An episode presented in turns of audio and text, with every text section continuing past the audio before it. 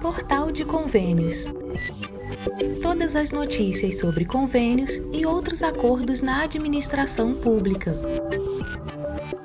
Olá, este é o podcast do Portal de Convênios, um resumo semanal das principais notícias do âmbito da administração pública para você se manter informado em poucos minutos. Saiba quais são os novos limites do Simples Nacional aprovados na CCJ. Os novos limites do Simples Nacional aprovados na Comissão de Constituição e Justiça e de Cidadania, CCJ, da Câmara dos Deputados, levam em conta a inflação oficial IPCA acumulada desde dezembro de 2006 até março de 2022. A comissão aprovou o projeto de lei complementar PLP 108 de 2021, que aumenta o teto de enquadramento do Simples Nacional e do microempreendedor individual, o MEI. O relator na CCJ, deputado Darcy de Matos, do PSD de Santa Catarina, recomendou a aprovação da matéria na forma do substitutivo aprovado anteriormente pela Comissão de Finanças e Tributação. O texto tramita em conjunto com outros 14 projetos. A proposta também permite a contratação de até dois empregados pelo MEI. Hoje, a permissão é para apenas um. De acordo com o texto aprovado, os limites de faturamento anual passam a ser os seguintes. Para o MEI, passa dos atuais 81 mil reais para R$ 144.913,41. Para a microempresa, salta de 360 mil reais para R$ 869.480,43. E para empresa de pequeno porte, sobe de 4,8 milhões para R$ 8.694.804,31. Os novos valores deverão vigorar a partir de 2023 e serão atualizados anualmente pela inflação. Na avaliação de Darcy de Matos, ao aumentar limites, a proposta vai contribuir para o enquadramento de empresas no Simples e para a retomada do crescimento econômico do Brasil. Quem segura a economia do, do Brasil são os pequenos negócios. E há 16 anos não é corrigido esse teto. E aí o que acontece? Nós temos microempresas que estão ali para é, serem desenquadradas e aí não contratam mais. O projeto será analisado agora pelo plenário da Câmara. Prefeitura do Rio retoma atendimento do CAD único após ataque cibernético. A Prefeitura do Rio retomou na segunda-feira, 5 de setembro, o atendimento do Cadastro Único para Programas Sociais Federais, o CAD Único, nos 47 Centros de Referência de Assistência Social, os CRAS. O serviço estava fora do ar por causa de um ataque cibernético ao data center da capital, que foi percebido pela administração municipal na madrugada do dia 15 de agosto e que também atingiu outros tipos de atendimento à população da cidade. De acordo com a Prefeitura, a volta do atendimento foi possível após a Secretaria de Assistência Social adotar um plano de contingência para atender aos cidadãos. Segundo a Secretaria, como todos os equipamentos usados para as inscrições no CAD Único ficaram inutilizados, em caráter de emergência foram alugados 200 computadores para reiniciar o atendimento aos que procuram programas federais de transferência de renda. Por causa das limitações impostas pelo número de máquinas, neste reinício, cada CRAS terá a capacidade de atender 60 pessoas diariamente. Segundo a Prefeitura, o atendimento corresponde a 2.820 cadastramentos nos 47 centros de assistência social diariamente, que resultarão em 14.100 inscrições no CAD Único em toda a rede da Secretaria de Assistência Social nos cinco dias da semana ou a 62.040 cadastros durante um mês. O horário de atendimento do CRAS é das 8 da manhã às 17 horas. O esquema de atendimento prevê também polos especiais de cadastramento nas áreas de maior demanda, que vão funcionar aos sábados nos dias 17 e 24 deste mês, na tentativa de fornecer o melhor atendimento possível à população, apesar das consequências ainda sofridas pelo ataque hacker. No sábado 10 de setembro, não será possível fazer o cadastramento porque o Sistema Online Nacional do CadÚnico estará fora do ar. Auxílio Transporte para Idosos. MDR alerta para envio completo de documentos. Gestores públicos estaduais e municipais, além do Distrito Federal, tiveram até esta sexta-feira, 9 de setembro, para cadastrarem propostas para a solicitação de recursos do auxílio emergencial à gratuidade das pessoas idosas no transporte público coletivo urbano. O registro deveria ser feito por meio da plataforma Mais Brasil. Serão disponibilizados 2,5 bilhões de reais para auxiliar no custeio ao direito previsto na Constituição Federal da gratuidade de maiores de 65 anos em sistemas regulares de transporte público coletivo urbano, semiurbano ou metropolitano. Para solicitar os valores, os gestores deveriam apresentar ao Ministério do Desenvolvimento Regional, o MDR, documentos que comprovem a existência de serviços regulares de transporte público.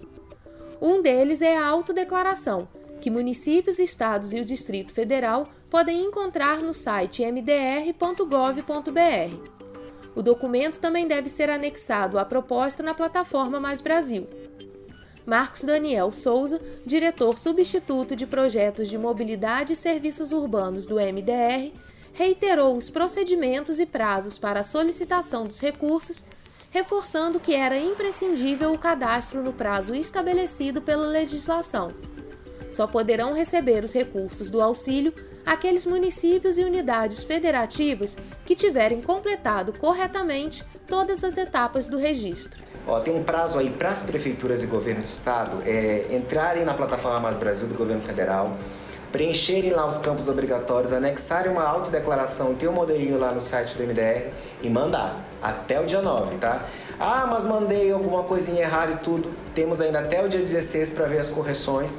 Por que é importante isso? Porque quanto mais rápido isso for feito, mais rápido o governo federal vai pegar quantos pediram auxílio, dividir os 12 bi e meio entre cada um, considerando os critérios da portaria, e transferir esse recurso na conta para que seja empregado no transporte público.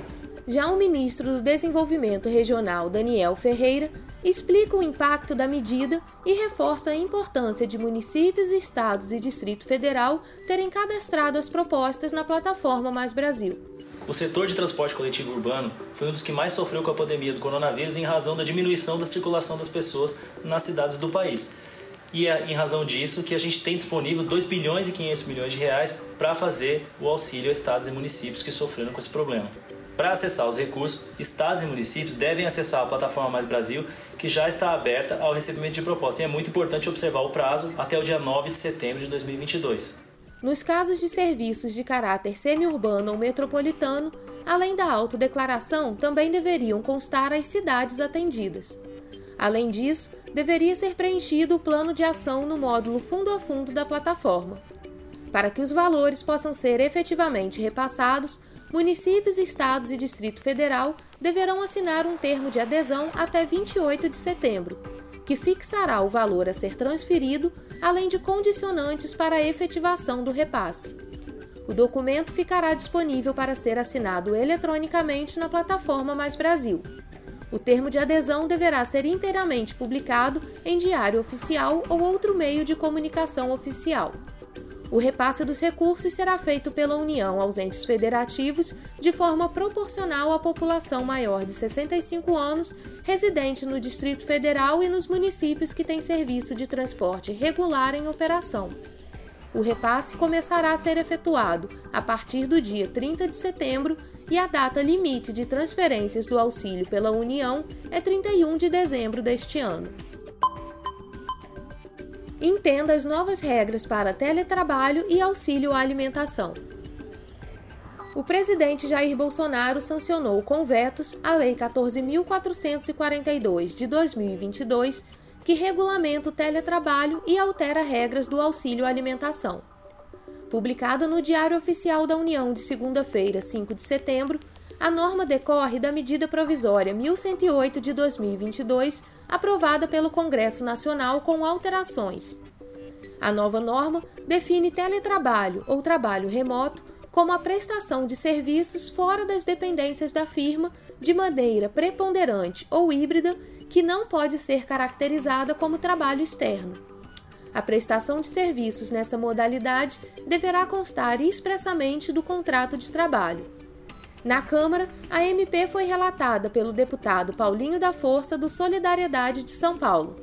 Em relação ao auxílio à alimentação, conhecido também como Vale Refeição, a lei determina que seja destinado exclusivamente aos pagamentos em restaurantes e similares ou de gêneros alimentícios comprados no comércio. O empregador está agora proibido de receber descontos na contratação do fornecedor dos tickets. Sobre os vetos, Bolsonaro vetou a possibilidade de restituição em dinheiro do saldo do auxílio alimentação que não tenha sido utilizado pelo trabalhador ao final de 60 dias. Segundo o despacho presidencial, a medida contraria o interesse público, já que afronta as regras vigentes no programa de alimentação do trabalhador. Foi vetado ainda outro trecho da proposta aprovada pela Câmara dos Deputados e mantida pelo Senado, que tornava obrigatório o repasse às centrais sindicais de eventuais saldos residuais das contribuições sindicais.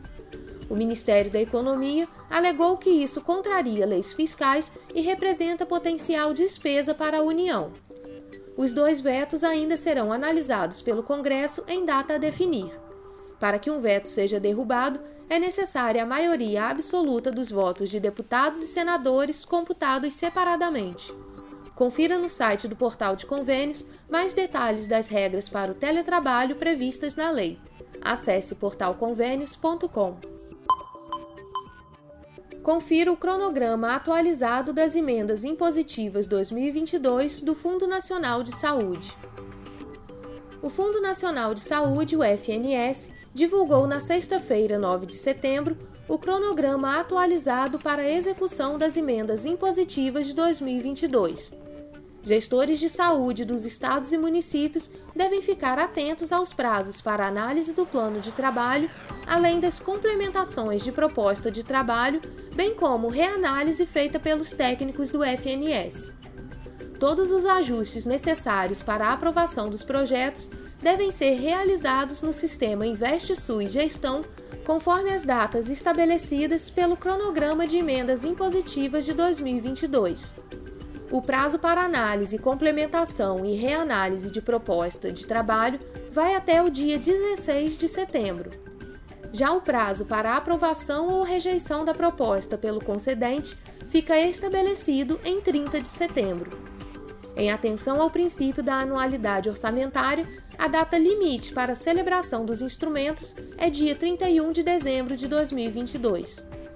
O Sistema de Gerenciamento de Objetos e Propostas é uma plataforma para uso exclusivo das entidades e fundos de saúde. Para apresentar a proposta, é necessário acessar o InvestSUS Gestão, clicar na opção Recursos e clicar no botão Indicar objeto por emendas. Uma das funcionalidades da plataforma InvestSUS Gestão é permitir o acesso à situação de análise de cada uma de suas propostas, bem como o tipo de recurso, o tipo de proposta e a situação. Também é possível reconhecer em qual instrumento a proposta foi habilitada, no caso de já ter ocorrido a habilitação. O sistema foi desenvolvido para cadastrar, gerenciar e acompanhar propostas de convênio, contrato de repasse, termo de cooperação ou repasse fundo a fundo. Nos casos de apresentação de proposta para financiamento, é necessário que a entidade esteja cadastrada na plataforma Mais Brasil, o antigo Siconv, e no Fundo Nacional de Saúde, devendo manter suas informações sempre atualizadas.